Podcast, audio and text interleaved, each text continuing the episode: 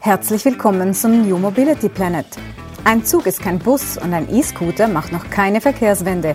Erfahre Neues und Spannendes rund um die Mobilität der Zukunft.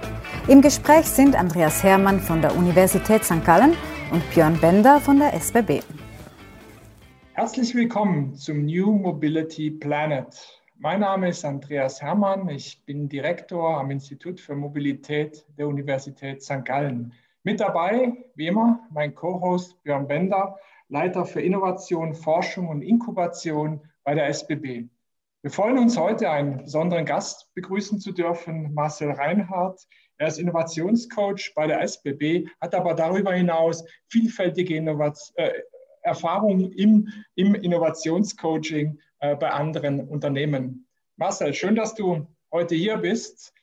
Äh, darf ich anfangen mit einer Frage, die möglicherweise ähm, sehr trivial daherkommt, aber ich bin ein Laie in diesem Bereich ähm, des Innovationscoaching. Erzähl mal, was eigentlich ein agiles Team ist, eine agile Organisation. Das ist ein Begriff, der taucht permanent äh, rund um das Innovationscoaching auf. Ja, die, die Agilität ist äh, ein, ein weit gefasster Begriff. Äh, äh, viele verstehen etwas anderes. Ich glaube, es gibt nicht ein richtig oder ein falsch. Für mich ganz, ganz wichtig ist, äh, sind ganz kurze Zyklen, wirklich in kurzen Zyklen zu denken, mit dem Kunden zu denken, immer wieder ausliefern, wieder dem Kunden etwas äh, zeigen gehen, wenn wir ein Produkt entwickeln, äh, dann mit dem Kunden das spiegeln lassen, die Erfahrungen von den Kunden dann wieder einarbeiten und dann so immer weitergehen. Das kannst du gut in Teams machen, wenn du Produkte entwickelst, aber das kannst du, und das habe ich jetzt in den letzten Jahren äh, äh gemerkt und da, da auch äh, wirklich viel Energie reingesteckt, auch in Organisationen, also mit mehreren Teams, in großen, in großen Organisationen bis zu 150 Leuten umsetzen. Macht man das, weil äh, die klassische Organisationsstruktur zu starr ist, zu unflexibel, zu unbeweglich? Oder was ist der Grund, warum man da so diese agilen Teams braucht und baut? Ja, das ist sicher, das ist sicher ein Hauptgrund. Ich, ich glaube, das wissen ja die Menschen auch, das merkt man jetzt gerade in dieser Zeit, dass die Dynamiken außen in der Umwelt wirklich sehr, sehr stark zunehmen, insbesondere bei der Innovation auch, weil da wissen wir auch nicht genau, wie, wie das Produkt hinten rauskommt. Wir wissen noch gar nicht, was wir genau machen. Äh, das ist komplex, es ist sehr ein komplexes Umfeld und da helfen starre, starre äh, äh, Gebilde, Strukturen und Prozesse nicht. Da müssen wir wirklich flexibel sein, beweglich sein oder wie man eben sagt, agil. Gibt es denn überhaupt noch einen Chef oder eine Chefin in diesen Teams? Ja, es gibt sicher immer noch Führungspersonen, äh, die da sind, aber es gibt sicher flachere Hierarchien. Das ist ganz wichtig, dass die Teams wirklich autonom auch entscheiden können, dort, wo sie entscheiden können und direkt entscheiden können. Aber es braucht immer noch Führungskräfte. Wie viele, das ist dann je, je, jedes Mal anders, äh, von Situation zu Situation. Ich kenne Organisationen, die haben nur noch einen Chef auf vielleicht 80 Leuten kenne aber auch Organisationen, die immer noch etwas hierarchisch aufgebaut sind. Für mich geht es immer darum, wie weit kann man gehen und wie weit will man gehen. Wenn du solche agilen Teams baust, dann nimmst du Leute aus der bestehenden Organisation heraus, aus verschiedenen Abteilungen, baust ein Team. Bleiben die dort oder gehen die dann nach Beendigung des Jobs sozusagen wieder in die klassische Organisation zurück? Nein, also ich unterscheide immer zwei Sachen. Entweder ist es eine Organisation, die wirklich neu gegründet wird. Da kann man wirklich von grüner Wiese auf, kann man da beginnen. Äh, das gibt ganz viele, auch in, in, in Startups natürlich, wenn die dann auch größer werden. Äh, aber es gibt auch äh, Organisationen, die sich verändern wollen und genau auf diese Dynamiken eingehen wollen. Und da werden Strukturen natürlich schon aufgebrochen, da werden auch Teams aufgebrochen und neu formiert. Die meisten bleiben aber in der Organisation schon bestehen. Okay. Björn, machst du das eigentlich auch in deinem Bereich? Wir sind auch agil, genau. Nein, also ich oute mich mal zu Beginn äh, vielleicht, dass äh, Agilität nicht einer meiner Lieblingswörter ist. Ja, ja weil ähm, aus meiner Sicht Agilität so ein bisschen vielleicht zu einem ja, fast negativ behafteten Buzzword in den letzten Jahren äh, gereift ist. Ich glaube, für mich, was, was macht das aus, was Marcel eben beschrieben hat. Für mich ist es die Anpassungsfähigkeit ähm, der Organisation an Bedürfnisse des Kunden oder an natürlich verändernde Rahmenbedingungen. Das ist, glaube ich, ganz, ganz wichtig und die Schnelligkeit, die dadurch ähm, auch notwendig wird und auch erforderlich ist. Und das Zweite ist, dass wir Menschen mit ihren Kompetenzen am richtigen Ort für die richtige Sache einsetzen. Das klingt sehr trivial, aber viele Organisationen sind nicht auf die Stärken ähm, der jeweiligen Person ausgerichtet oder, oder nicht ausschließlich, sondern haben eben sehr, sehr viel mit, mit, ja, mit ähm, Organisationsstrukturen zu tun, die eben nicht nur den Personen dienen, die ähm, in, den in den Organisationen arbeiten. Und das ist, glaube ich, die große Chance auch aus der Innovation, dort ähm, Dinge anders zu machen, auch zu lernen für ein Gesamtunternehmen, welche Art von Organisation braucht es denn, zur Erfüllung welches Geschäftsauftrages. Und da gibt es ganz, ganz unterschiedliche, unterschiedliche ähm, Absprungfelder. Äh, und ähm, bei uns ist es definitiv so, wie Marcel eben beschrieben hat. Wir sind auch super happy, dass wir ihn äh, für uns ja so ein Stück weit nutzen dürfen mit seinen Erfahrungen, um natürlich dort auch eine Innovationsumgebung, eine Kultur zu schaffen, die uns dann eben auch entsprechend, äh, entsprechend Rechnung tragen kann.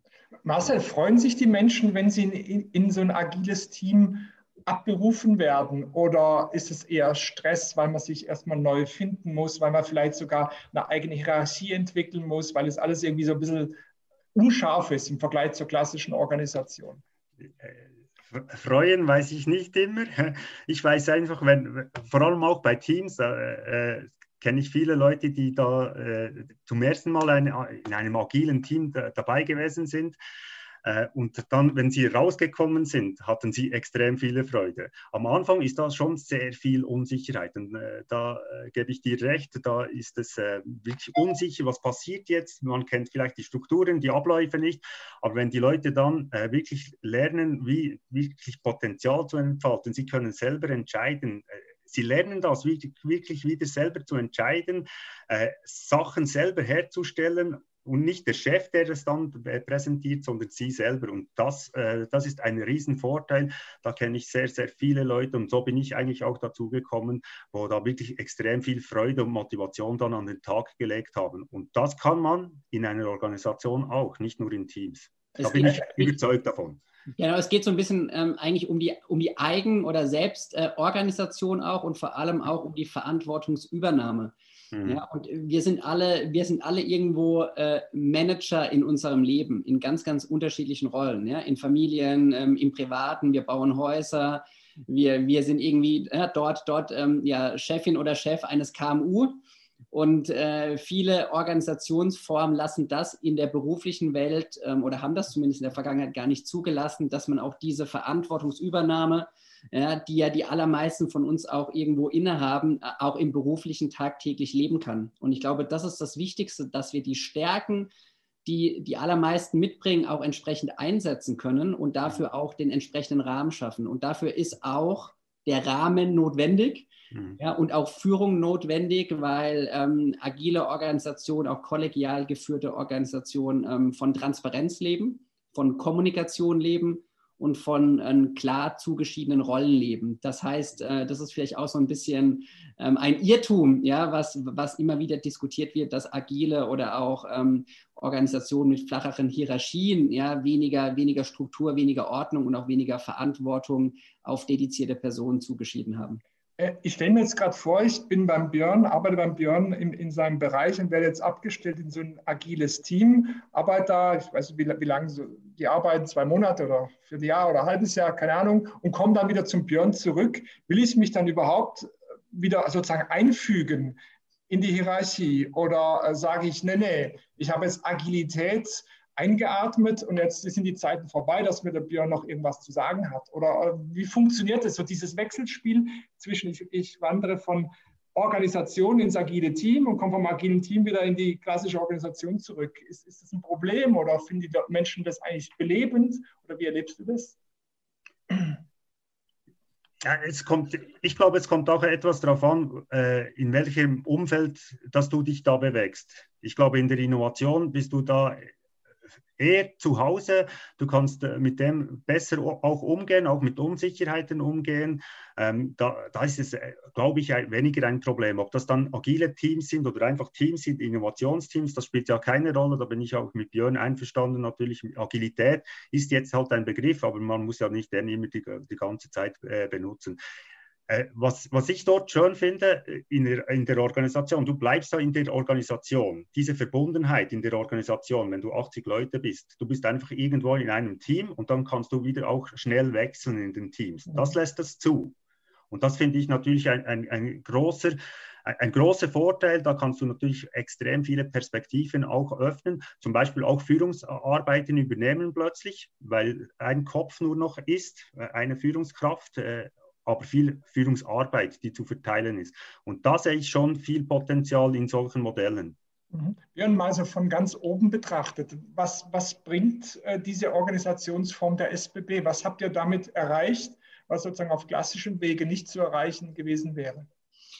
Das wird man wahrscheinlich gar nicht beantworten können, weil wir den klassischen Weg natürlich nicht entgegenstellen können, wo wir wären, wenn wir jetzt ähm, sehr klassisch vorgegangen wären. Ich glaube, wichtig ist das, was Marcel auch eben sagte. Wir setzen ja die Organisationsform und auch die Methodiken aus der Organisation nicht zum Selbstzweck ein.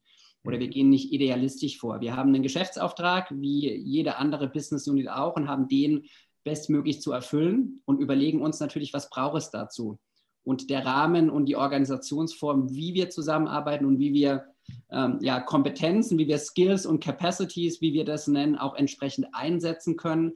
Das ist ein entscheidender Faktor in diesem Spiel, neben den inhaltlichen Kompetenzen und vielen und vielen anderen auch. Und ich glaube, was wir gelernt haben, ist die letzten ja, knapp zwei Jahre, dass wir ähm, sehr, sehr gute Organisationsbeispiele jetzt gefunden haben, wie wir beispielsweise mit Partnern auch agieren können.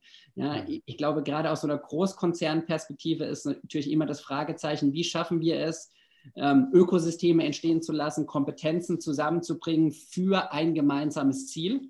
Und ähm, wir wissen, dass wir das äh, in den Themenfeldern, die wir bearbeiten, gar nicht alleine können und auch nicht alleine wollen. Das heißt, wir sind sehr, sehr stark auf Forschungseinrichtungen ähm, angewiesen, auf Startups, auf andere Partner, mit denen wir zusammenarbeiten wollen. Und die Art, wie wir intern arbeiten, wie wir jetzt auch strukturiert sind, die lässt eine sehr, sehr gute Undock-Möglichkeit auch zu, für Externe schnell in den Prozess einzusteigen, schnell auch an Inhalten zu arbeiten und sich jetzt nicht von der Last vielleicht eines Großunternehmens ein Stück weit zu erdrücken, ähm, er, er, erdrücken zu lassen. Und das ist vielleicht ein Beispiel, wo wir gelernt haben, einfach, es bringt uns viel intern, ja, das hat Marcel ein bisschen beschrieben, es äh, bringt uns aber vor allem auch an den Schnittstellen nach außen einiges. Mhm.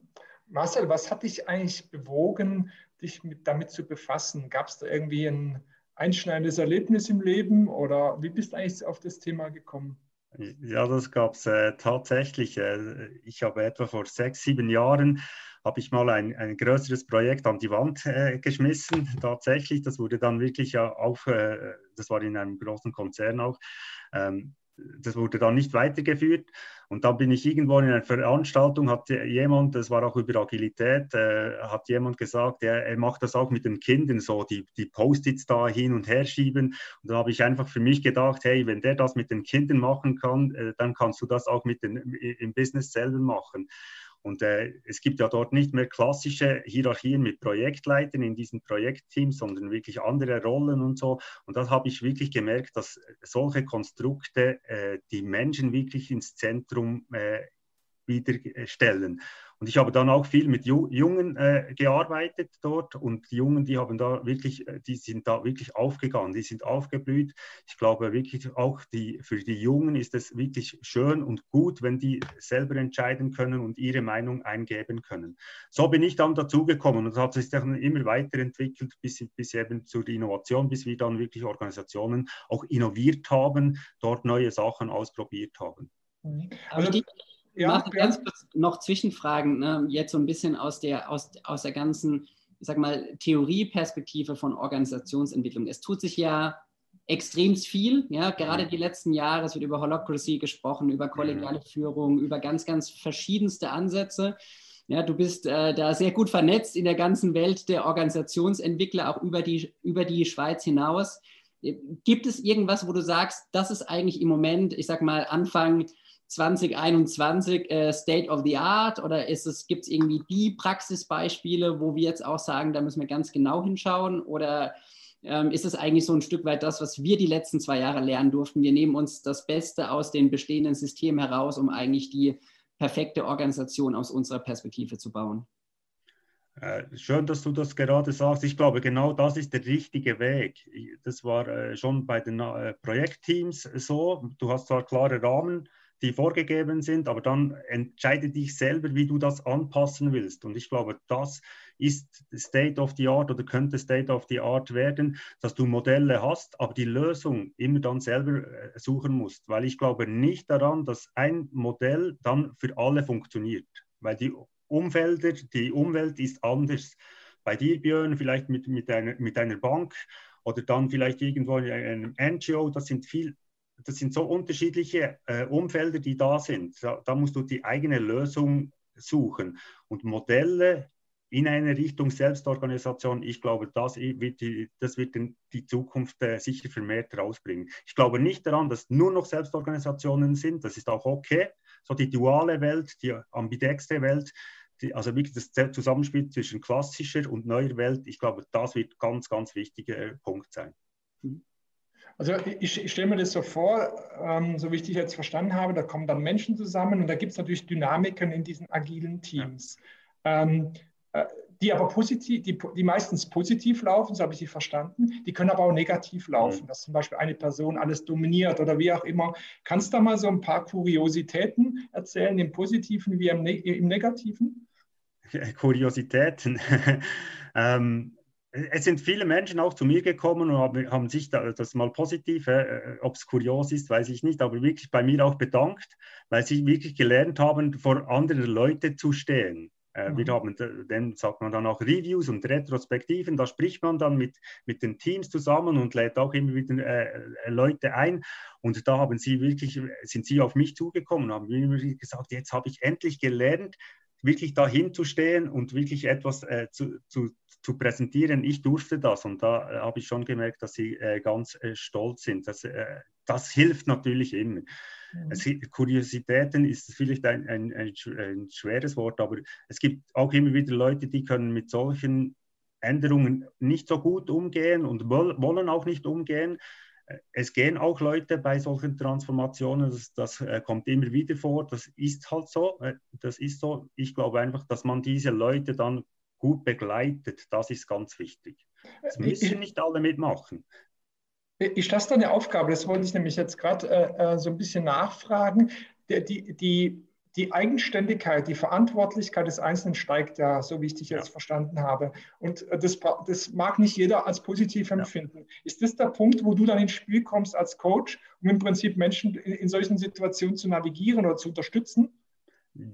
Vorerst ist es hauptsächlich dann wirklich auch noch, wenn, wenn es noch Führungskräfte gibt, und die gibt es ja auch noch auf eine Art und Weise, ist es dann ihr Job. Aber ich, ich helfe ihnen dabei, dass sie die, die Leute fit machen. Ich versuche dann die Leute auch, den Leuten auch die, zu motivieren, sie dann zu zeigen, hey, wenn ihr das entscheiden dürft und euer, Chef lässt ja das zu, dann machst das. Und dann, wenn sie das wirklich machen und auch lernen, mal mit einem Irrtum oder mit einem Fehler umzugehen, dass es da nicht gerade extreme Konsequenzen gibt. Das, ich glaube, das ist das äh, Wesentliche. Das ist die Freude, die Motivation, da etwas zu kreieren, zusammen mit anderen. Dort ist dann ein Coach wie, wie ich äh, hoffentlich gefragt. Äh, Björn, wenn ihr jetzt, mit, wenn du oder SBB insgesamt äh, Mitarbeitende rekrutieren, achtet ihr da schon vorneweg drauf, dass jemand dann auch in, in solchen agilen Organisationen äh, sich bewähren kann? Ja, also absolut. Ich meine, wir dürfen jetzt ähm, zwei Dinge nicht verwechseln. Ne? Wir haben eine SBB, äh, Perspektive, die ist sehr, sehr unterschiedlich an ganz unterschiedlichen Stellen, also sehr divers, ja, weil wir ganz, ganz unterschiedliche äh, Anforderungskriterien natürlich auch suchen. Wenn wir jetzt aus einer Innovationsperspektive schauen, dann absolut, ja. Ich glaube, für mich ist das Thema äh, Mindset und Persönlichkeit und wer bringt was auch charakteristisch mit in ein Team ähm, das Entscheidendste. Ja, ich bin einfach fest davon überzeugt, dass man, dass man diese ähm, ähm, Komponenten, diese Kompetenzen auch nicht ausgleichen kann. Ja, inhaltliche Kompetenzen kannst du immer ausgleichen, die kannst du entweder erlernen oder du kannst sie ähm, die andersweitig ähm, besorgen. Das, was wir eigentlich brauchen von, von der Herangehensweise, vom Mindset, wie, wie du es eben beschrieben hast, Andreas, kann man eben ähm, im Nachgang nicht mehr kaschieren. Und das ist das auch, wo wir einen extremsten hohen Wert äh, legen im Recruiting. Und das ist auch das ein Stück weit, wo auch meine Energie herkommt, wenn ich das noch sagen darf. Ja, ich glaube, diese, diese persönlichen Entwicklungen, die wir auch sehen, diese Teamentwicklungen, wo ähm, Menschen, Personen ähm, auch in ganz, ganz jungen Jahren in Verantwortlichkeiten gehen, wo sie vielleicht ähm, sich gar nicht selbst zugetraut hätten einige Monate zuvor. Das ist einfach ähm, wahnsinnig schön zu sehen, was wie auch Organisationsformen, auch, auch Rahmenbedingungen ähm, Menschen und Teams enable in dem, was sie tun. Ja, und da gibt es natürlich sehr, sehr positive Beispiele, wie ich eben beschrieben habe. Und da gibt es natürlich auch die, ähm, die wir sehen, die eben nicht in diese Welt passen, wie Marcel sie eben beschrieben hat, was auch absolut in Ordnung ist. Denn es gibt glücklicherweise noch ganz, ganz unterschiedliche äh, Organisationsformen und auch Anforderungsprofile. Ja, es gibt ja auch immer wieder diese Beispiele von Innovationen. Äh, da hat einer oder eine hat sich gegen alle Widerstände durchgesetzt. Ja, hat auf Team überhaupt keine Rücksicht genommen, sondern war fasziniert von einer Technologie oder was auch immer und hat es versucht, um jeden Preis zu realisieren. Äh, Marcel, gibt es diesen Spielraum auch, dass ich wirklich mein Ego klingt zu negativ, aber dass ich meine persönliche Perspektive, mein Glauben an ein Produkt durchsetzen kann, ohne dass ich in irgendeiner Weise bereit bin, Kompromisse mit dem Team einzugehen? Ist, ist dies da oder wird es von vornherein sozusagen moderiert? Schwierige Frage. Ich, ich persönlich glaube nicht, dass ein einzelner Mensch eine große Innovation herausbringen kann. Vielleicht hast du dann die Leute, die, äh, die einzelnen Personen, die dastehen und etwas gemacht haben, aber ohne äh, Co-Creation, ohne Partner, ohne Mitarbeitenden, die da mitziehen, hast du keine Chance. Also da, ich habe ja das auch etwas gemacht mit der kollegialen Führung. Ich war äh, in Hamburg äh, bei der Ausbildung, habe das ist schon auch mein Thema gewesen. Ich habe das wirklich sehr gern gehabt, aber ich habe das immer mit den Leuten zusammen gemacht. Alleine hätte ich da keine Chance gehabt. Oder? Und ich glaube nicht, dass eine große Innovation ein, nur aus einer Person bestehen kann. Mhm. Also es, es, ja, äh, vielleicht am, am, am, Ende nicht. Es wird natürlich auch ein Stück weit äh, zelebriert ähm, die Steve Jobs Geschichte. Ich habe genau. selbst bei Audi gearbeitet, wo man äh, die Entwicklung des Vierradantriebs auf eine Person zurückgeführt hat, äh, ja. die einfach quasi Geld genommen hat, ohne Rücksicht auf, auf andere Befindlichkeiten, und hat damit diese Technologie entwickelt. Es wird immer so, vielleicht wird es auch zu hoch aufgehängt, das kann, jetzt, kann ich jetzt nicht abschließen. Ähm, Andreas, vielleicht noch ganz kurz, ja. noch kurze Anmerkung, meine kollegiale Führung, das habe ich auch nicht ich gemacht, das haben ja äh, äh, Bernd Österreich und Claudia Schröder geschrieben. Also das, äh, ich musste ja dort auch eine Idee bekommen und sie haben da wirklich ein großes, offenes Mindset und sie sind froh, wenn, wenn wir das herausgeben in die Gesellschaft, weil sie wirklich an den Menschen auch glauben, an dieses Modell, dass das den Menschen wieder ins Zentrum äh, stellt. Und sie brauchen das auch. Ich glaube, für große Innovationen brauchst du unbedingt ein Netzwerk. Ohne das zu vernetzen, hast du keine Chance. Egal wo, wie und mit wem. Aber du brauchst die Leute. Am Ende, Björn, lösen sich ja zum, äh, nicht formal oder juristisch, aber zumindest inhaltlich Unternehmensgrenzen damit auf, oder? Die lösen sich auf und, und wenn wir natürlich auch jetzt in unserer Art von Innovation denken, müssen die sich auch auflösen. Ja, weil wir, weil wir die Innovation ähm, von, von unserer Perspektive gar nicht alleine ähm, ja, in die Welt setzen können. Wir können sie auch gar nicht entwickeln und wir können sie auch wahrscheinlich gar nicht äh, am Ende für uns gewinnbringend einsetzen. Insofern ähm, braucht es diese äh, Grenzen ähm, oder es braucht, dass diese Grenzen sukzessive und ein Stück weit verschwinden. Ja, und, und dazu ähm, können natürlich Innovationseinheiten auch den entsprechenden Beitrag leisten, weil sie ermöglichen, dass ganz, ganz unterschiedliche Kompetenzen ähm, in ganz, ganz unterschiedlichen persönlichen Stärken auch eingesetzt werden können und eben nicht mehr dieses klassische Rollen- oder Organisationsbild vermitteln, dass der Rang höhere immer alles besser äh, weiß und am Ende auch besser kann. Das ist nicht der Fall. Ja, und das ist, glaube ich, auch der gute, das, das gute Beispiel, was, was, was die Einheit und die Organisationsentwicklung auch an dieser Stelle leisten kann. Mhm. Lieber Marcel, lieber Björn, herzlichen Dank für diesen spannenden Einblick. Ich habe viel gelernt. Das war mir vorher äh, so nicht äh, äh, bewusst. Und ja, ich werde als Kunde eures Unternehmens weiterhin die Agilität beobachten. Freue mich drauf. vielen Dank, dass ihr beide heute dabei wart. Ja, vielen Dank für die Möglichkeit. Glaubst du auch daran, dass die Welt die Mobilität neu denken sollte? Dann schalte nächstes Mal ein, wenn wir uns wieder auf die Reise zum New Mobility Planet machen. Dieser Podcast entstand in Zusammenarbeit zwischen der Universität St. Gallen und der SBB Geschäftseinheit Neue Mobilitätsdienstleistungen.